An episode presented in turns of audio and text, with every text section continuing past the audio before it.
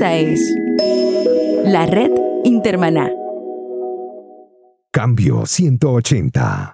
Nosotros hemos estado tratando de mantener ese principio de la educación formal de una educación personalizada. Entonces hemos estado variando, haciendo miscelánea nuestra educación teológica y utilizamos para ello videos, eh, conferencias, usamos incluso diálogos eh, a través de Skype eh, como uno de, de, las herramientas.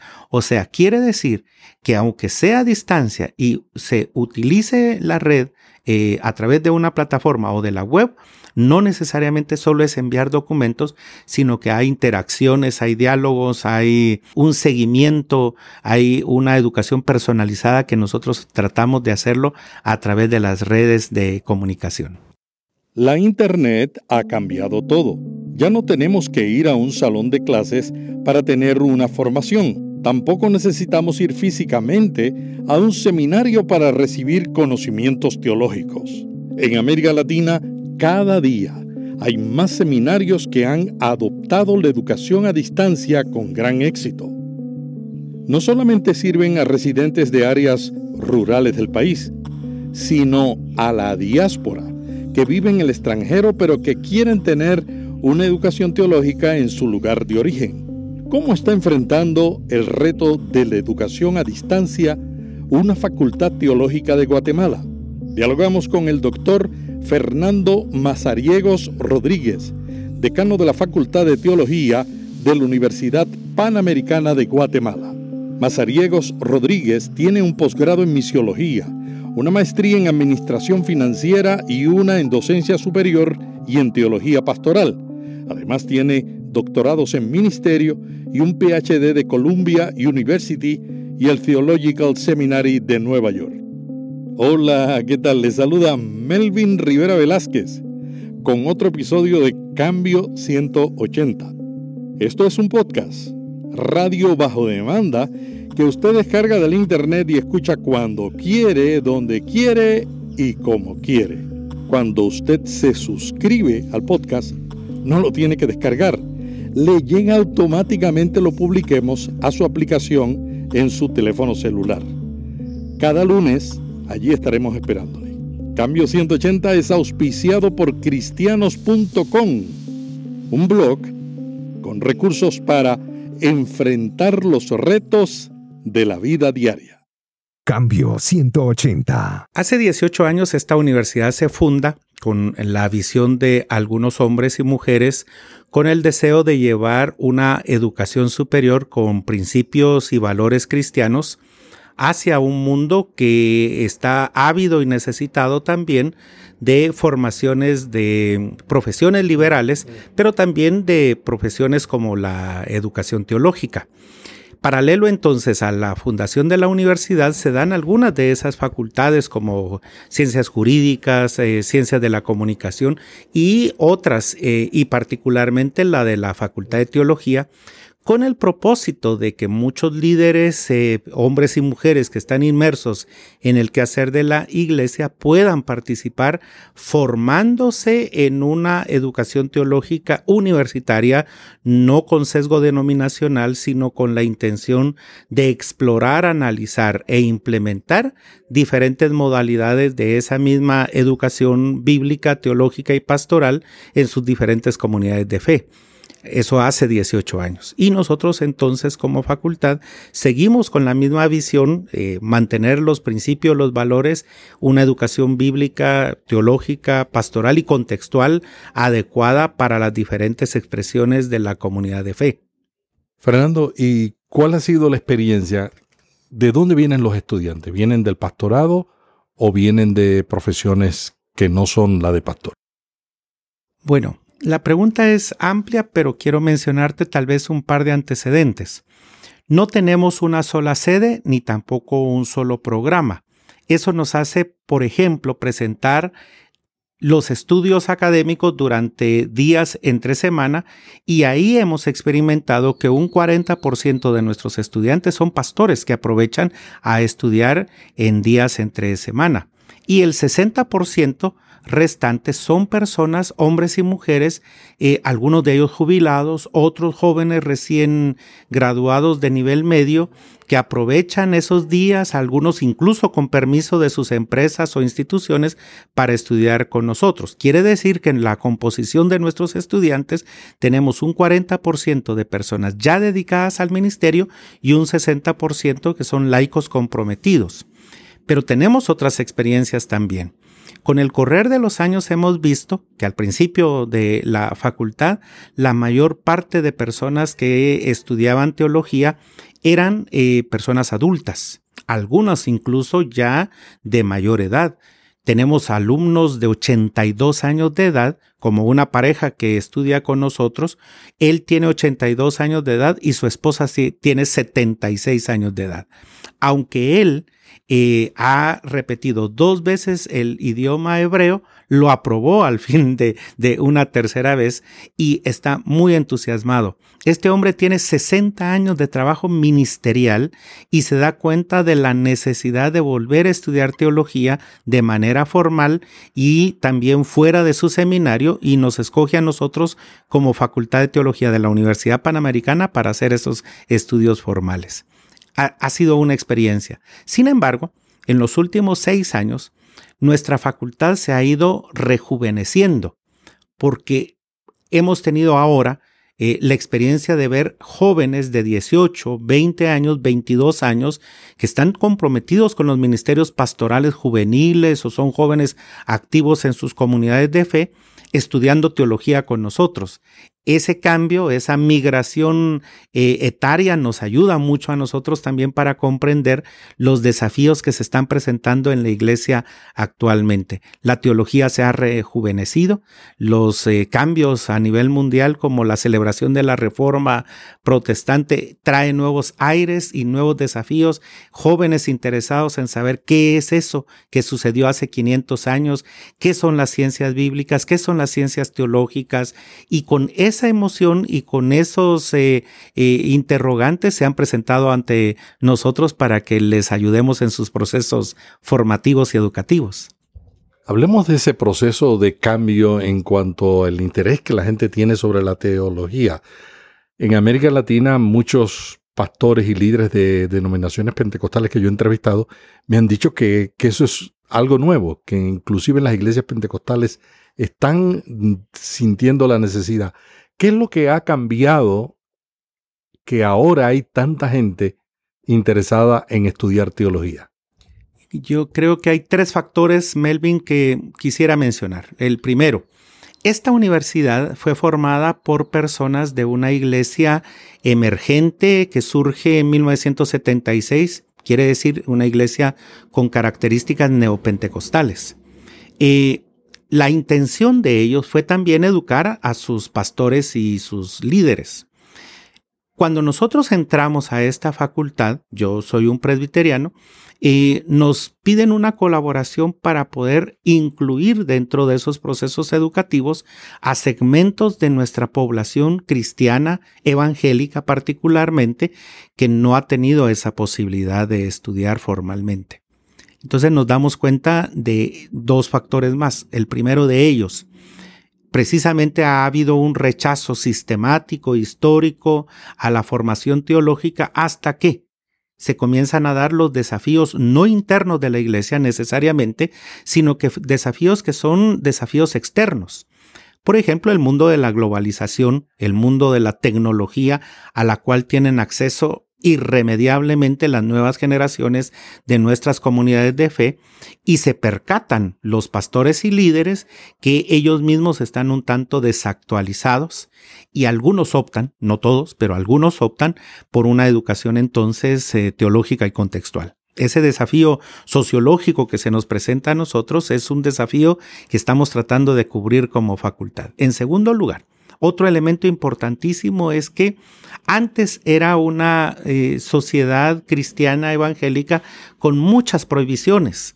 Eh, la prohibición al, acercarse, por ejemplo, a un televisor, a ciertas radioemisoras. Eh, a veces incluso se estandarizaban los programas evangélicos que las iglesias deberían de escuchar. Hoy no, hoy es imposible hacer eso, ¿verdad? Es imposible pedirle a las nuevas generaciones o aún a las generaciones maduras que no escuchen tal programa, que no vean tal eh, red social. Eso es imposible. Creo que eso se convirtió en un desafío ya no para las nuevas generaciones, sino para quienes hacemos el ministerio a tiempo completo, tiempo parcial en las iglesias. Y eso hizo que en primer lugar la, educación teológica comenzara a ser también más accesible, menos eh, prejuiciada, eh, menos cargada de los prejuicios que ha mantenido históricamente, pero también eh, más humana y más pastoral, más accesible, más contextual, más de la mano de las necesidades de las personas hoy en día eh, y no tanto una teología tan académica o academicista más, más que académica, que no hacía, que no permitía que, que todo ese bagaje pudiera bajar al común de los mortales de nuestras comunidades de fe. Creo que esos son los desafíos. En la década del 60 y el 70 mucha gente decía, yo no voy al seminario porque el seminario me quita la fe. Exactamente. Nosotros hemos estado tratando esos temas. Uno de los perfiles o el perfil que pedimos para nuestros docentes es que eh, sea una persona que bregue con la iglesia, pero también que bregue con la academia. Es uno de los requisitos de nuestros perfiles que hoy estemos nosotros acá en la academia y el domingo estemos bregando con la iglesia y ese es el, perfil del 100% de los docentes de esta facultad. Y creo que debe ser el perfil precisamente de aquellos que hacemos eh, teología. Dos, eh, tenemos y mantenemos una visión, una misión, y creo que debe ser el desafío para cada uno de los que hacemos teología, de que la fe no riñe con la ciencia, pero tampoco la fe riñe con la, eh, con la iglesia. Por el contrario, interactuamos, aprendemos escuchando, viendo, eh, analizando el desarrollo de la iglesia, nos dejamos cuestionar por la iglesia, interactuamos con ellos y dialogamos con ellos.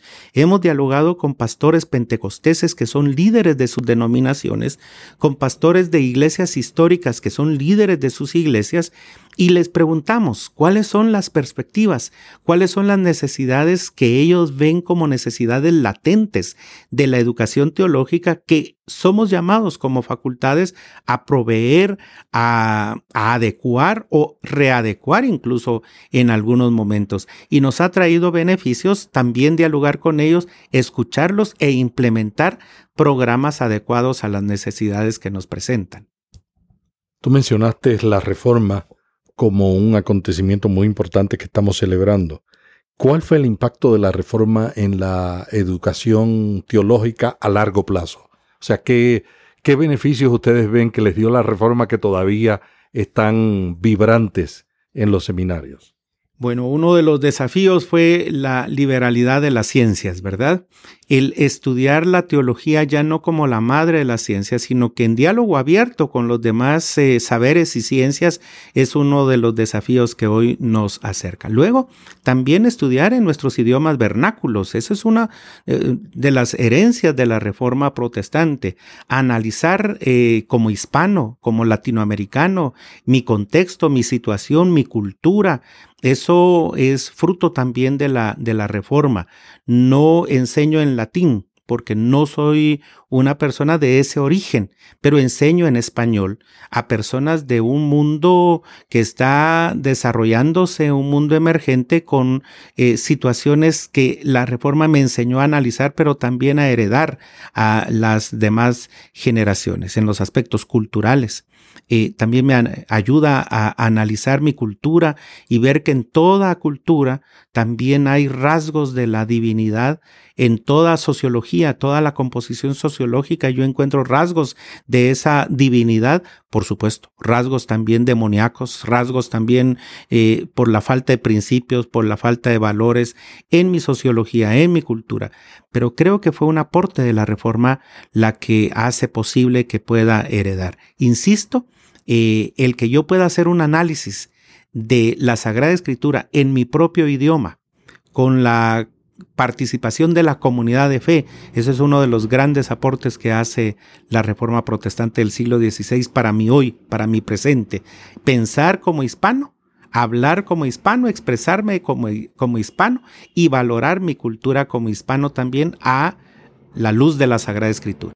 Muchas iglesias no se ven como herederas de la Reforma. ¿Qué podemos hacer para ayudarle a entender el origen es una pregunta complicada. Sin embargo, parte de lo que hace la educación teológica y es de los desafíos de las educaciones bíblicas que brindamos en seminarios, institutos bíblicos, facultades, es, creo yo, desarrollar eh, una conciencia eh, íntima con el texto para que a partir del texto sagrado encontremos que en él mismo hay historia, hay raigambre, hay identidad algo que enseñaba mi abuela, eh, que era, mi abuela es eh, mujer de tercera generación, quiere decir yo soy sexta generación. Mi abuela que era tercera generación de presbiterianos acá en nuestro país, decía que cuando nosotros tenemos la habilidad de mirar hacia atrás, encontramos nuestra identidad y encontramos también nuestro rumbo cuando volteamos a ver hacia adelante. ¿Qué quería decir mi abuela con eso? Quería decir básicamente dos cosas que nos insistía. Nunca se olviden de su historia. Y es algo que debemos seguir recalcando nosotros, porque la historia les da identidad, pertenencia y raigambre. Creo que esos son los desafíos que tenemos. Nosotros lo estamos presentando a través de la educación teológica formal, enseñar a analizar la historia para tener identidad, tener raigambre, pero también tener una perspectiva de futuro para que las generaciones se sientan identificados con, esa, con ese porvenir, pero porque tenemos historia. ¿Cómo ves el, el uso y el estudio de la Biblia en la iglesia hoy día en América Latina? Bueno, lo veo en primer lugar rico, abundante, popular, si se puede decir. ¿Por qué razón? Porque en la antigüedad la educación teológica era para las élites y obviamente era caro, carísimo sigue siendo caro, sigue siendo carísimo, pero ahora tenemos otros recursos adecuadísimos. Por ejemplo, nosotros hoy tenemos cursos en el Internet a través de tutoriales de YouTube, cómo aprender el idioma griego, el idioma hebreo. Algunos de esos cursos los cobran, pero hay una gran cantidad de herramientas tecnológicas de, eh, acercamiento al texto de manera gratis. Por ejemplo, nosotros hemos eh, experimentado esto. Algunas personas han encontrado en la web, en la red, que eh, hay algunos libros en PDF que se bajan con mucha facilidad.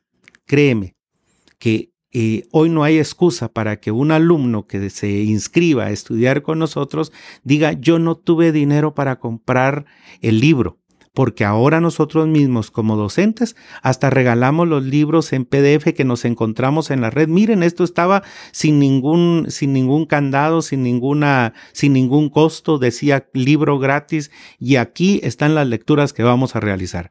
Eso me parece como un gran desafío y oportunidad para nosotros porque ahora podemos tener el acceso a la educación teológica y bíblica a costos bastante bajos en comparación de cómo era la educación teológica hace algunos siglos o incluso décadas atrás. ¿Y cómo ves la, exégesis que se practica en la iglesia? ¿Tú crees que hay alguna manera de mejorar? Porque la gente ve la exégesis como algo muy complicado, muy alejado, y tratan de alejar, de acercarse al texto de una manera de saltar y llegar a conclusiones. ¿Qué tú le recomendarías a una iglesia que quiere tener una exégesis práctica de la Biblia? Muy bien, lo que tú dices tiene razón. Antes se pensaba y todavía se sigue pensando como que la exégesis es una ciencia tan eh, eh, eh, oscura, tan difícil, tan técnica. Sin embargo, lo que nosotros no podemos obviar es el trabajo que han hecho grandes hombres de Dios a través de la traducción de textos, de, de libros, de la Sagrada Escritura que se nos presenta a nosotros con una, con una, con una oportunidad de ver el trabajo exegético que otros hicieron, que está al, alcance de nosotros y que solamente se convirtieron en herramientas de educación teológica para nosotros. ¿Qué creo yo que ha hecho falta? no ha hecho falta materiales eh, para hacer la exégesis. No, eso ya no podemos quejarnos de la falta de materiales. ¿Qué ha hecho falta entonces? Interés, creatividad y habilidad y además incluso transparencia y sinceridad para acercarnos per se al texto para comenzar, ¿verdad? No el comentario de, alguien más eh, para, para iniciar un estudio exegético, sino que con la diversidad de versiones que tenemos nosotros de la Sagrada Escritura, eh, poniéndolas en nuestro escritorio o en nuestra iPad o en nuestra computadora, solo comenzar a analizar la diversidad de versiones y de traducciones de la Biblia ya es un primer paso porque entonces podemos contrastar lo que una Biblia dice, lo que otra Biblia dice, ver cómo se hizo en 1909, pero también la de 1995 o la Reina Valera contemporánea comparándola con la TLA o con la Dios habla hoy. Ya para comenzar, esa es una primera herramienta. La segunda herramienta fundamental también que nosotros podemos tener es la habilidad de desarrollar una crítica contextual al texto para poderlo analizar y poderlo poner en lenguaje común y sencillo para beneficio de nuestras comunidades de fe porque la intención del estudio de la, de la exégesis bíblica no hace que nosotros tengamos un lenguaje inaccesible, incomprensible a la gente de nuestras comunidades de fe, sino que es un lenguaje que debemos de hacer posible que sea accesible precisamente, que sea fácil de entender, porque al fin de cuentas es en nuestra tarea como educadores o predicadores, ¿verdad? De las grandezas del reino a las simplezas de su aplicación, eh, eh, tal como Jesús lo, lo hizo con las personas que le escuchaban a través de la predicación del reino. Fernando, hablemos de la manera en que los seminarios están haciendo su trabajo en el mundo. En Estados Unidos los seminarios históricos están cerrando y desapareciendo y hay otros que tienen nuevos modelos de enseñanza. ¿Cuál es la tendencia que tú ves en América Latina y particularmente aquí en Guatemala? Muy bien. Eh, nos hemos encontrado con los desafíos obvios de la educación global y uno de ellos es la educación, en primer lugar, a distancia. En segundo lugar, eh, utilizando redes y aplicaciones y plataformas eh, académicas y educativas. Y nosotros hemos lanzado el desafío de una universidad virtual que no solamente es para la Facultad de Teología, sino para las demás facultades que funcionan dentro de nuestra universidad. Y la experiencia de algunos cursos tutoriales o montados en una plataforma académica o desarrollados a través de la multimedia son posiblemente las posibilidades y las herramientas que se nos presentan ya en este momento para personas que no tienen acceso a la universidad. Posiblemente lo que debemos de buscar es eh, que, las, que las comunidades o pueblos en donde hayan eh, redes o internet puedan tener el acceso a la educación teológica. Nosotros estamos alcanzando en este momento a estudiantes dentro del país en áreas que no tienen acceso a la universidad y se están inscribiendo con nosotros a través del Internet y recibiendo algunos cursos por el Internet y por las plataformas académicas, pero también estudiantes eh, que son estudiantes eh, que tuvieron que emigrar de, de su país y que quieren titularse en su país. Y esa es una oportunidad que nosotros estamos brindando. Melvin, estas personas no son personas que no tengan posibilidades económicas o que no tengan la posibilidad de trasladarse a una universidad. Son personas fuera de nuestro país que están queriendo estudiar en su país y que se están queriendo acreditar profesionalmente en sus países. Allí es donde nosotros estamos llegando con la educación de esta, de esta eh, propuesta eh, tecnológica adecuada eh, a través de estas web un, detalle más, eh, un detalle más. Tiene razón, muchos, muchos seminarios están cerrando. Las nuevas propuestas que nosotros estamos haciendo hace posible que nuestro crecimiento esté siendo sustentado eh, por, las, eh, por los nuevos desafíos y también por la liberalidad que estamos teniendo en la educación teológica. Hay mucha gente que dice que no puede aprender a la distancia, que no pueden estudiar individualmente, que ellos necesitan el cara a cara. ¿Cuál ha sido la experiencia de ustedes en implementar este programa? Como nuestra experiencia no ha sido a través del Internet mandando solamente documentos, nosotros hemos estado tratando de mantener ese principio de la educación formal de una educación personalizada. Entonces hemos estado variando, haciendo miscelánea nuestra educación teológica y utilizamos para ello videos, eh, conferencias, usamos incluso diálogos eh, a través de Skype eh, como uno de, de, las herramientas. O sea, quiere decir que aunque sea a distancia y se utilice la red a través de una plataforma o de la web, no necesariamente solo es enviar documentos, sino que hay interacciones, hay diálogos, hay un seguimiento, hay una educación personalizada que nosotros tratamos de hacerlo a través de las redes de comunicación.